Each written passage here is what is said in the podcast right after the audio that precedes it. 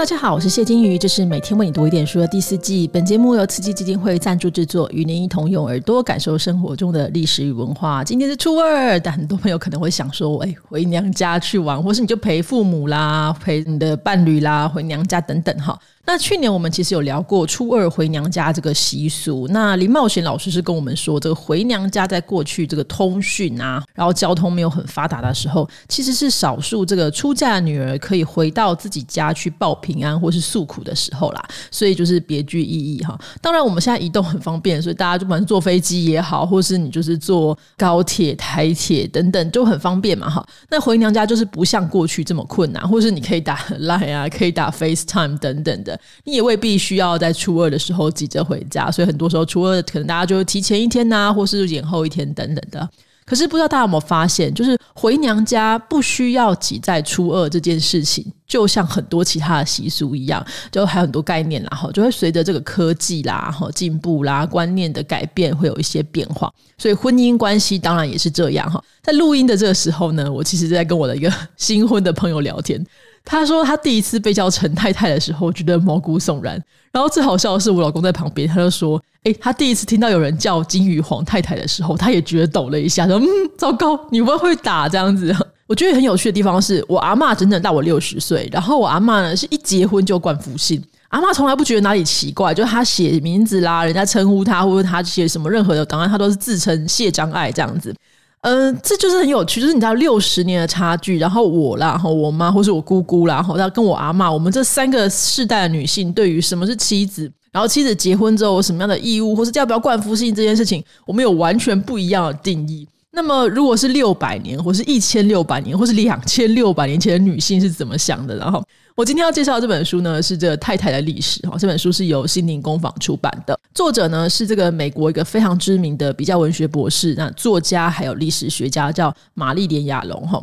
，Marilyn 亚龙哈。看这个姓氏就知道他先生是犹太人。那他原先是研究这个法国文学的，那后来他其实写了一连串跟历史相关的著作，都写得非常好，而且很畅销。比如说《学士姐妹》，他是谈这个法国大革命当中的女性情谊然后那有一个很知名的作。品叫乳房的历史，大家听起来乳房历史感觉嗯，好像有一点就是禁忌。没有，它其实是从那个女性最重要的性征去着手讨论乳房在这个历史文化当中的一个角色哈。我觉得其实写的蛮好，这些很受欢迎。那另外还有我们今天讲这个太太的历史，然后闺蜜的历史哈，还有发式爱情这一系列，其实就是主要是围绕着女性哈，就是女性怎么去建立关系。那这些题材其实并不是我们所熟悉的政治、经济、社会等主流的历史，但是牵涉的材料跟分析其实是非常非常庞杂。怎么去驾驭这个资料，其实我觉得不是一件非常容易的事。你要找到这个脉络，就是很需要这种卓越的史学眼光。那玛丽莲本身呢是出生于一九三二年，然后二零一九年去世，所以是非常非常长寿的。那她的丈夫呢叫尔文亚龙哈，欧文亚龙，其实应该翻二文吧哈，二文亚龙是美国一个非常非常有名的精神医学大师。然后问了一下我的朋友，他说哦，所有人要研究这个心理分析都要读他的书啊。那有趣的是，这个 Irvin 呢跟玛丽莲两个人是在高中时候认识的，后来他们就各自去读大学跟研究所。那 Irvin 呢显然是非常非常爱玛丽莲的，据他自述，他为了希望能够缩短读书的期程，早日跟玛丽莲在一起。尤其玛丽莲所在的地方有非常多的哈佛的学生，他很怕玛丽莲被哈佛的学生抢走，所以他就拼命读书，然后提早毕业，甚至转学到波士顿，希望可以跟他住在同个城市里面。所以堪称这个学术界神仙眷侣哈，那也是彼此著作的第一个读者跟编辑哦，那非常令人羡慕。他们结婚长达六十五年，有四个小孩哦，真的很厉害。我看到这里都觉得哇，那时候女性学者真的好厉害，又能够读书，又能够做学问，还能够带小孩、整理家务，真的是太厉害了。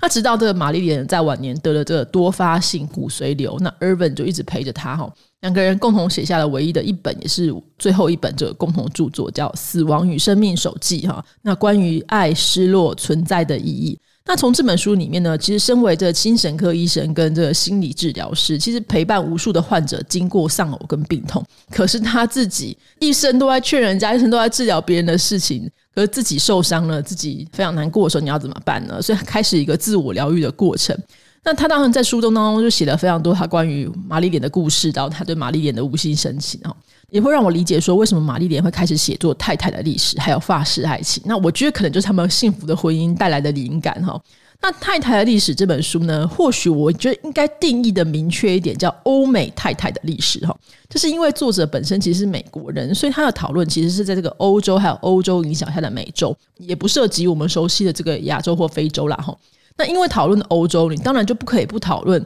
欧洲文明的两个重大起源，一个是基督教的源头，就是犹太文明；那另外一个就是希腊罗马古典文明哈。那这两个起源就是一个从南，一个从东边哈，形塑整个欧美大概两千年来所有的很多重要的事情的框架啊，理想的框架。那当然也包含了什么是妻子这件事情哦。首先，一个最重要的妻子的角色就是圣经当中最早的妻子，就是夏娃哈。那夏娃当然是这个人类之母，可是她也是这在圣经当中也说是人类之所以背负原罪的这个祸水，就是她嘛，因为她听这个蛇的话去吃了苹果。那因为呢这个关系，所以圣经当中命令说，女人必要恋慕你的丈夫，那也要把这女性置于男性之下。这个是圣经当中常见的一个说法，也到现在其实都还是这样子哦。我我自己结婚的时候，牧师也跟我说，丈夫是妻子的头。然后我们就觉得呃好尴尬，然后说一直说这妻子是从丈夫身上拿出来的骨头之类的我，就哦天哪，这样两千年的事情，千年传统，就是每天都在感受这样。可是玛丽莲告诉我们，犹太教跟基督教在发展的过程当中，对于妻子这个概念呢，其实也产生了变异。犹太教其实是非常鼓吹大家尽量结婚、尽量生小孩的，所以他会赞扬很多完美顺从丈夫的妻子，而且他们认为不管是男女，就是应该结婚，就结婚就对了哈。那虽然有很多地方其实并不是男女平等，可是他有一些相应的方式去维护妻子的权利啦哈。可是到了基督教的时代，尤其是新约时代之后，取得妻子并不一定得到好处，有时候是混乱的开端哦。尤其是使徒保罗这个。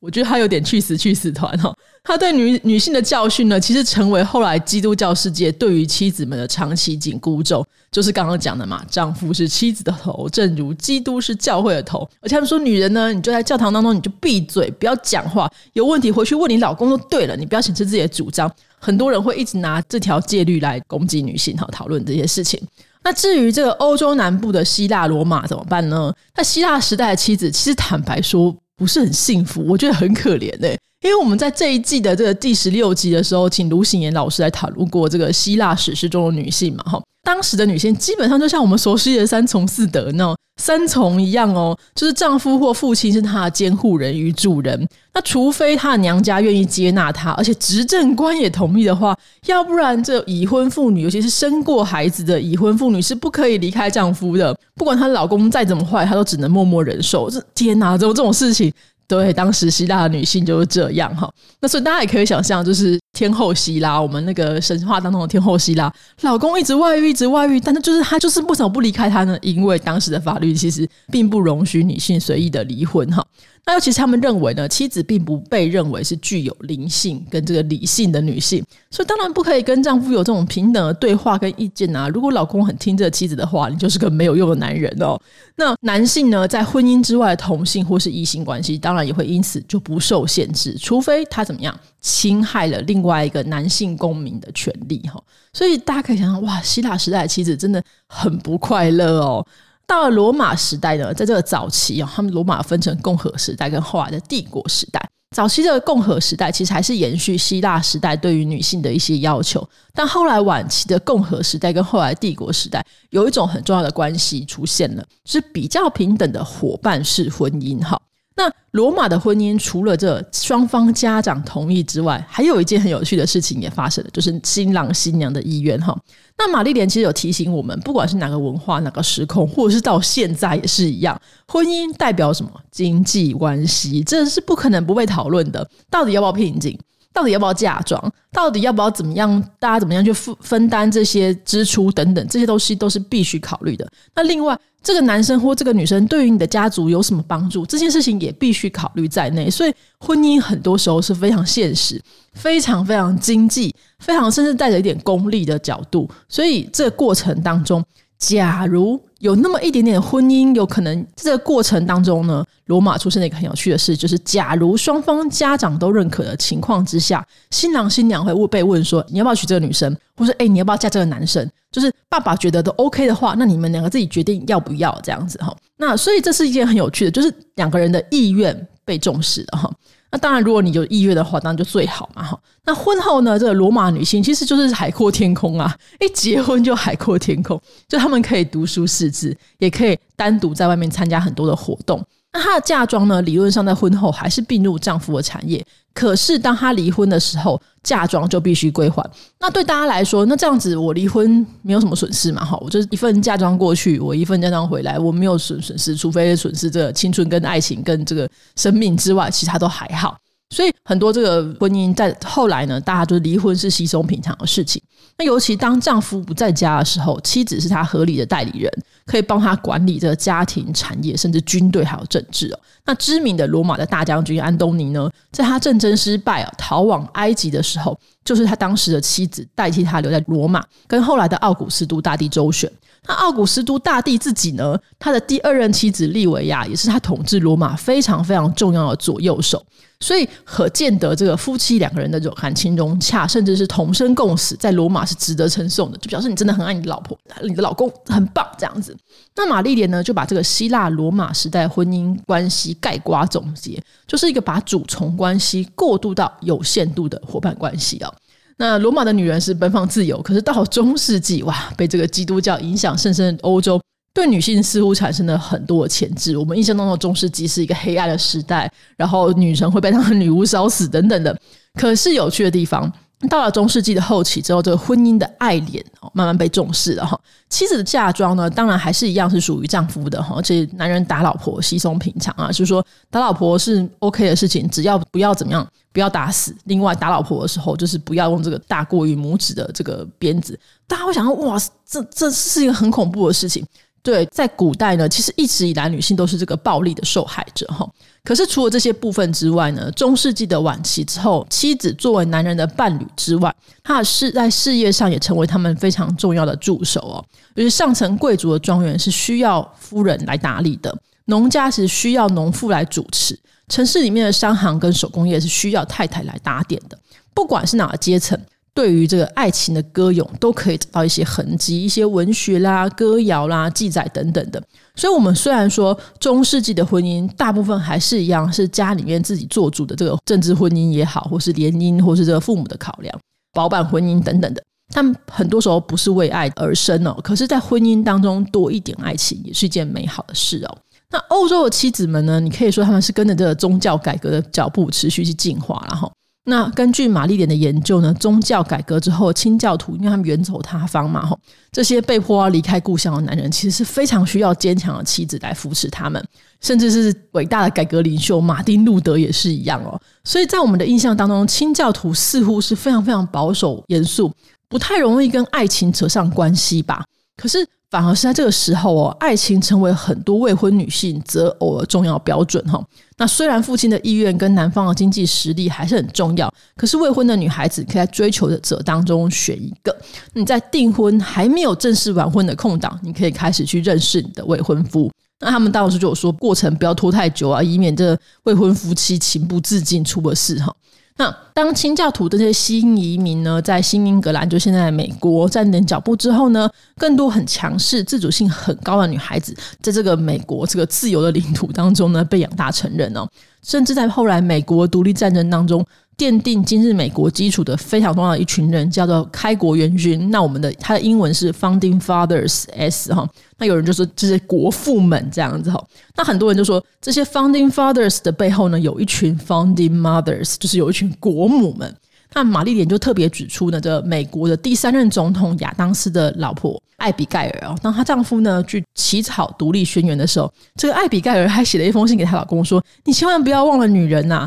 我希望你们男人呢，可以在这独立宣言当中呢，放弃暴虐的主子头衔，成为我们这些妻子温柔可爱的朋友们哦。那更重要的是，艾比盖尔跟她老公说：你在立国的时候，应该要敦促男人们要让妻子幸福啊。”这在当时其实是个非常前卫的概念，就是女人的幸福可以成为国家纲领哦，这是一个前所未闻的事情。那虽然呢，我们必须坦白说，艾比盖尔写这封这封信一定是非常认真的，但她老公似乎没当回事，就是一个哦好哦，对于阁下的这个要求，我提出了莞尔的回应，就是一个呃笑笑就好这样子哈。但不管怎么样，艾比盖尔跟亚当斯的关系呢，其实两个人也是一样，就是当她老公在外面工作的时候，艾比盖尔其实一手就是挑起家中的所有经济大权，还一手养大小孩们，是非常非常强悍的女性。那虽然这件事情最后没有成功，而且美国女性其实还要等上百多年才能够拥有这个选票跟各种权利，可是这些 founding mothers 对夫妻关系的看法。显示了这些在美国长大的白人女性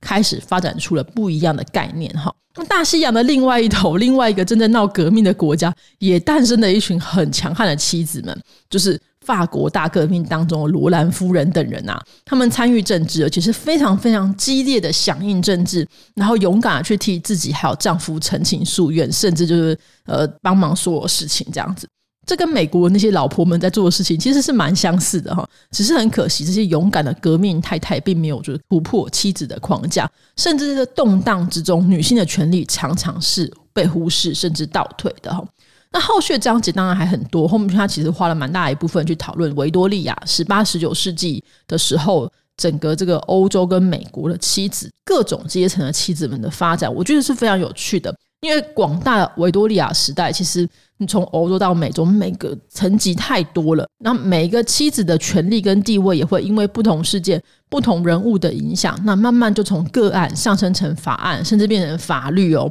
那越到近代呢，围绕着妻子的讨论跟影响就越来越多，而且越来越快。进到二十世纪之后，全世界各地都是有翻天覆地的变化。那看到这边呢，大家应该就会觉得，哦，所谓妻子的历史，似乎就是一个女性视角的权利争取的过程嘛？哈，没错。这个过程当中呢，当然有非常多负面恶劣的男人，以至于女人必须要陈情诉愿去逃离这个制约。那当然也有很多温暖正面的老公去支持他们的妻子。可是这都是个案嘛？哈。但是当你这个体制是不够健全的话，没有办法鼓励跟保护其他人的时候，那婚姻对女性而言是一场豪赌。诶，就是你赌对了，你买了买中这个乐透大奖，你得到了一个非常非常棒的老公，有钱有权，呃，还有丈还长很帅的，可能高帅富等等，然后对你还。很好，那你当然就幸福快乐啊。但是你赌输了，哇，遇到一个糟糕的人，那你可能一无所有，甚至会赔上你的性命哦。所以千年来的女性呢，这些千年来的老婆们呢，走两步退三步，慢慢前进，